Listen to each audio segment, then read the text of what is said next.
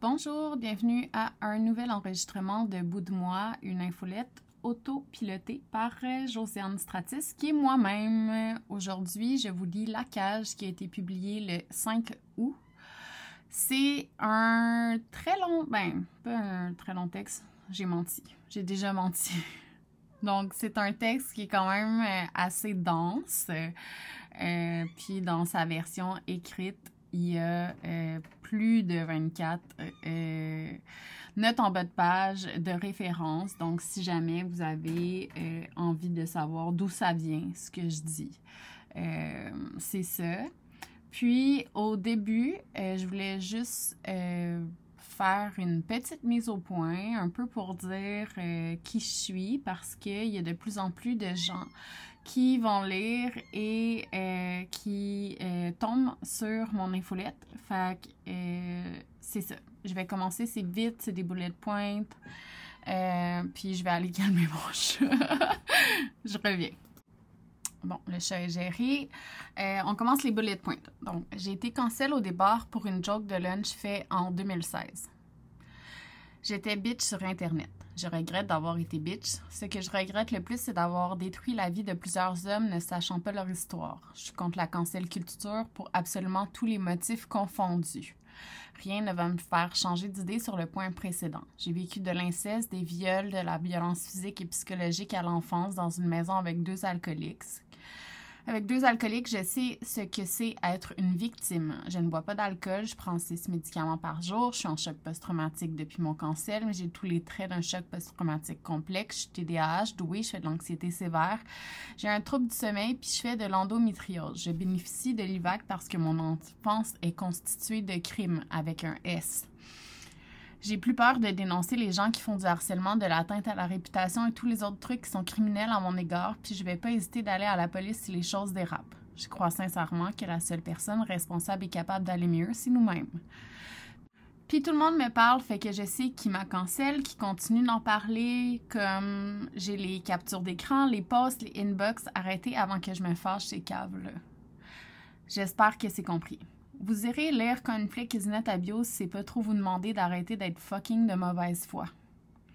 Puis je pas m'excuser à des personnes qui m'ont fait du harcèlement à mon égard. Voyons, calice.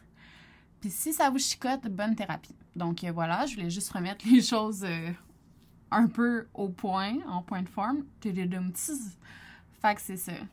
Euh, donc pendant mon cancel, j'ai perdu ma carrière, ma famille, la plupart de mes amis. Je me suis fait doxer, j'ai eu des menaces de mort, de viol. Euh, puis il y a eu des informations sur mon enfant qui ont circulé, une plainte à la DPJ, des articles de journaux pour des erreurs dans un site qui m'appartenait pas. Fait que sérieux, pour vrai, faut me laisser tranquille avec ça. Je suis tannée. Fait que c'est ça. On commence le, le texte de la journée qui s'appelle La cage. La cage. Je marchais avec mon psy mon petit, pas mon psy, parce que je le vois en zoom, mon psy, mais bon, c'était quand même un. Ok, on recommence. La cage. Je marchais avec mon petit, puis on parlait parce qu'il parle sans arrêt. Il a toujours des bonnes questions. C'est le fun de voir son regard pétillant parce qu'il veut apprendre. J'ai jamais caché à mon kid que j'ai eu une enfance de marde. Je lui explique selon son âge ce qu'il comprend. Au début, j'ai bien dû lui expliquer que j'avais des parents puis qu'on les voyait pas. Ensuite, j'ai repris contact avec ma mère, je lui ai dit que mon père n'était pas gentil. Plus tard, on a écouté le film Mathilda, puis je lui ai dit que chez moi, mon père était. C'était la même chose chez moi, mais mon père était plus grand que Danny DeVito. Puis je marchais avec lui en revenant d'un film, puis il m'a demandé si j'avais déjà pensé à aller à la police pour mon enfance. J'ai dit non, je n'y ai jamais pensé. En fait, j'y ai pensé, puis le fait que mon père puisse avoir des répercussions judiciaires pour moi, ça ne m'apporte absolument rien. J'ai eu ce dont j'avais besoin, pouvoir mettre mes limites et qu'il perde son pouvoir sur moi. Puis j'ai eu la confirmation avec l'IVAC que j'ai vécu un événement qui constitue un crime. Puis je veux avertir tout le monde tout de suite, ça se peut que vous soyez absolument pas d'accord avec moi sur celle-là, puis ça me dérange vraiment pas. J'ai mes valeurs, mes réflexions, vous avez les vôtres, puis c'est tout. Puis je suis pas ici pour convaincre de rien, sauf peut-être que d'arrêter de cancel du monde, mais bon, je veux exprimer ce que je pense selon les lectures que j'ai faites. Je pense pas que la prison, c'est une bonne solution, puis la cancel culture s'inscrit dans une criminalisation des conflits sans nuance, puis ça fucking gosse. Puis je parle avec mon chapeau de victime plus, plus, plus. Puis here we go again. J'ai totalement participé à tout ça en participant au cancel de plein de gars pour des affaires qui me concernaient pas du tout. Je crois à la rédemption pour de vrai. Ça veut dire que si une personne a des conséquences et qu'elle change, elle peut refaire sa vie, puis c'est correct. Je pense pas que détruire des gens, ça les aide à changer, puis surtout, je crois pas qu'isoler des gens en leur enlevant leur système de soutien, c'est la bonne affaire pour la plupart des crimes.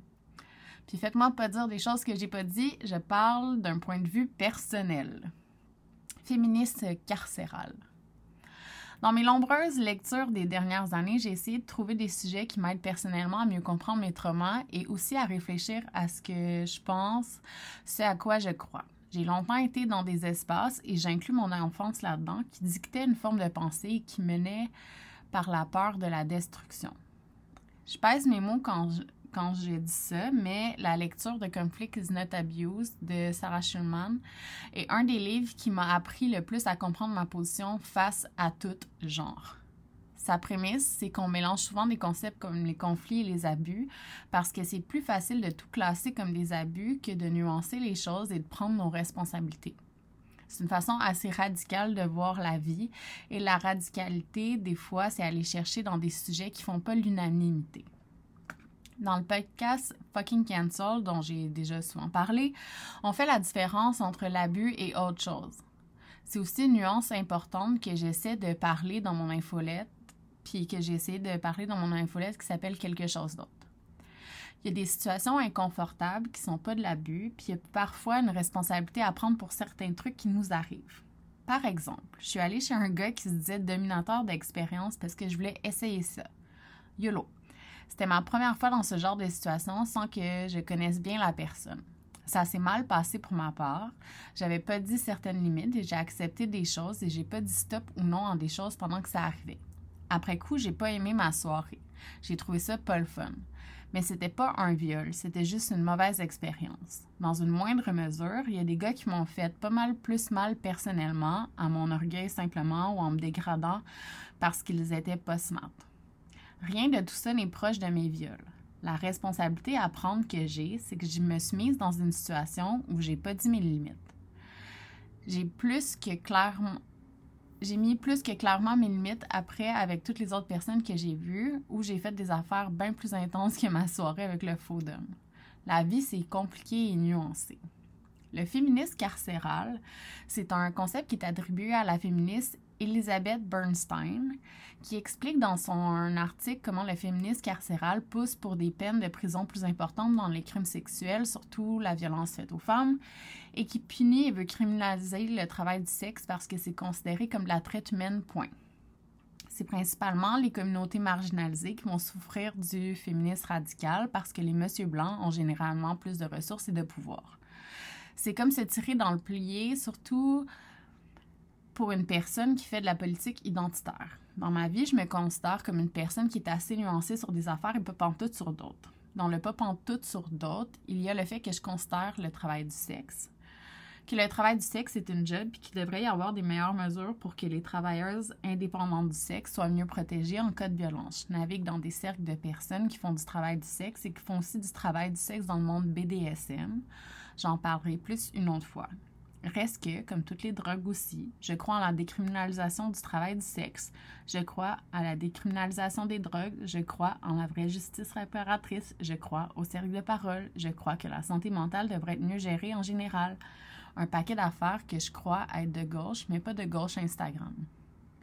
On vit dans un monde capitaliste compliqué avec des gens qui ont des traumas et qui ont qui sont pris avec ça et qui copent comme ils peuvent. Il y a aussi une culture de la victimisation avec laquelle je suis pas d'accord et qui me gosse. Je pense que tout le monde a le pouvoir d'aller mieux s'il se donne des outils pour le faire que de partir un concours de trauma puis de trucs bad, c'est contre-productif.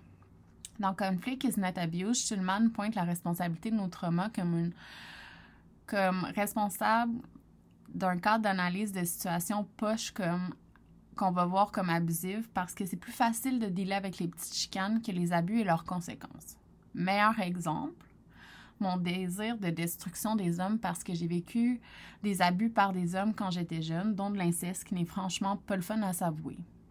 C'est plein de conséquences comme avoir de la difficulté à communiquer certaines choses parce que je me sens en danger si je dis de quoi. J'ai aussi développé une résistance aux abus qui fait que ça me prend plus de temps de me retirer d'une situation qui me cause du tort. Victime bourreau. Dans certains cas, le désir de contrôle de la vie d'une personne qui serait l'abuseur d'une victime peut déraper solidement.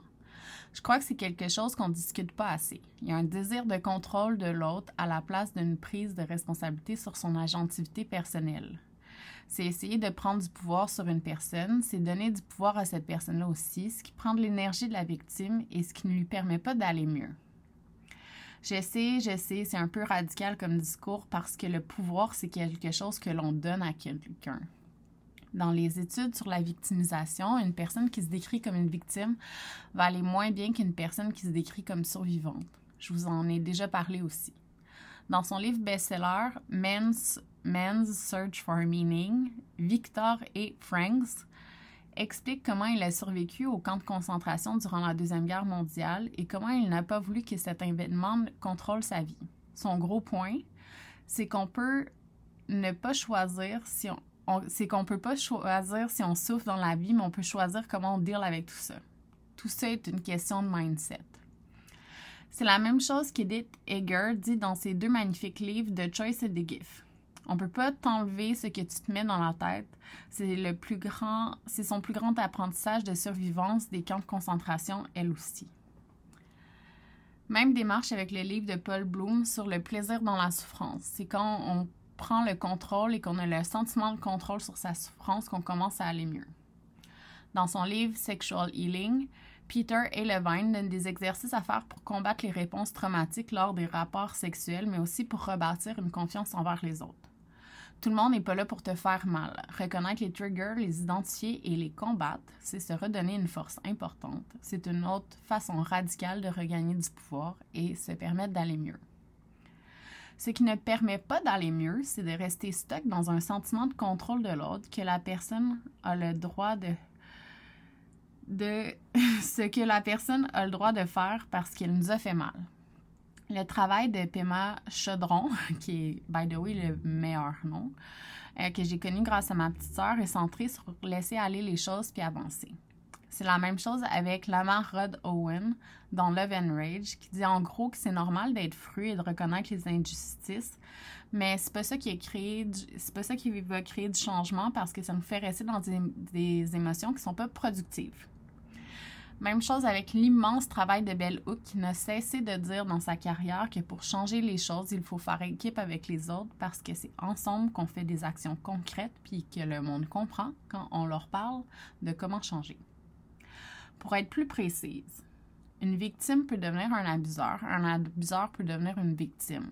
Deux choses peuvent exister en même temps, c'est tout. Tout dépend de ce que la personne fait comme action. Cette semaine, j'ai vu la publication d'une personne qui disait qu'elle refusait maintenant le discours de All Men Are Trash, puis je suis fucking d'accord avec ça. Le monde dans lequel on vit est rempli de challenges.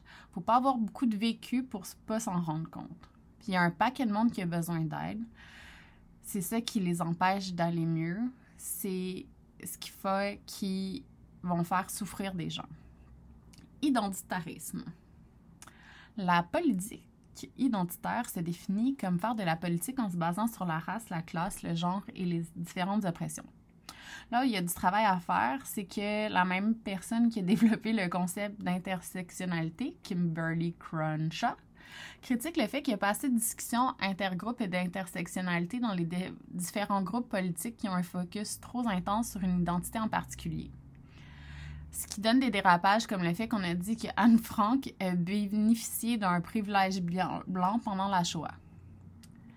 Il y a de quoi dans l'identitarisme qui nous empêche collectivement d'avancer parce que ça devient un concours de qui souffre le plus en philosophie, le problème du tramway est un exemple classique de la pensée morale. Une personne peut effectuer un geste qui bénéficiera un groupe de personnes A, mais ce faisant nuira à une personne B. Dans les circonstances, est-il moral pour la personne d'effectuer ce geste? Ce que la cancel culture fait, c'est établir c'est affaiblir la gauche et ses idées pour se cacher derrière une idée de vengeance qui est tout sauf de la gauche. Comme dirait Clémentine Morrigan, tu peux pas être contre la police puis agir en police avec les autres. Ça marche pas.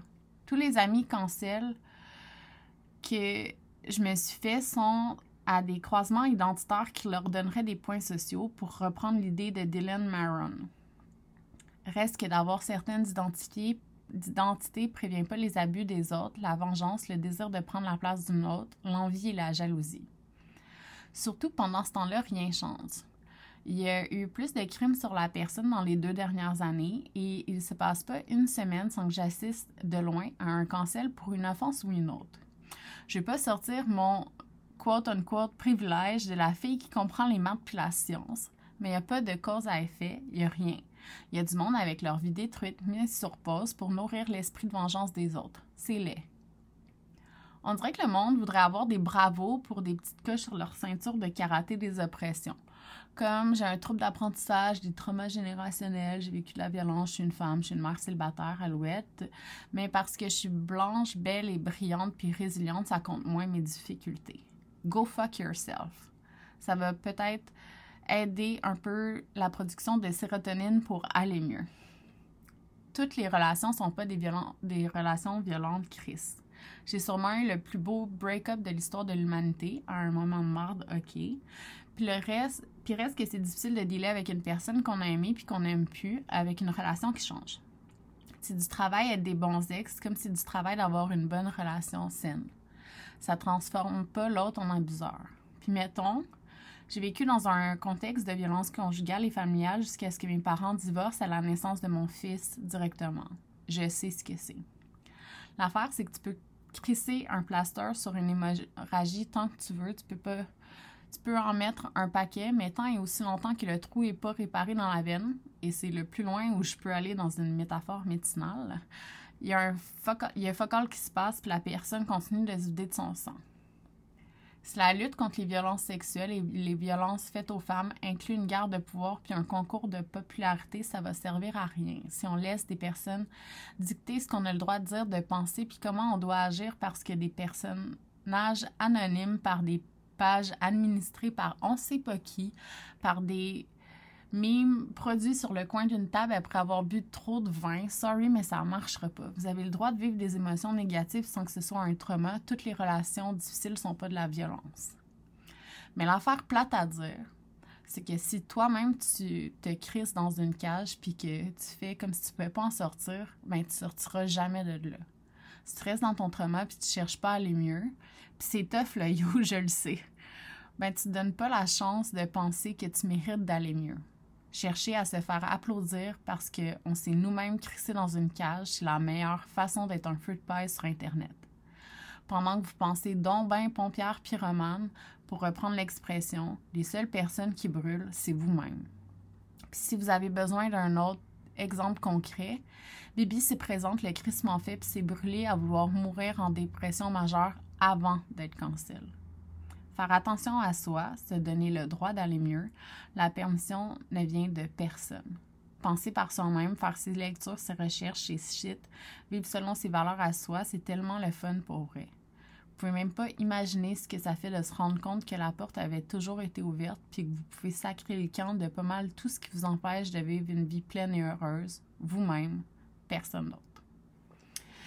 Et voilà, c'est ce qui conclut euh, cette euh, infolette qui se nomme La Cage. donc, je vous invite à aller voir euh, toutes les lectures proposées parce que j'en ai nommé quand même beaucoup, puis souvent ça va vite. Puis personnellement, quand j'écoute des podcasts, je suis tout en train de revenir, puis là, comme il n'y a pas les links vers les livres, ça me fait chier. Fait que je vous ai toutes fait ça. Euh, c'est dans l'article, qui est un article gratuit en plus, donc vous avez toutes les références. Fait que voilà, merci, puis bye bye!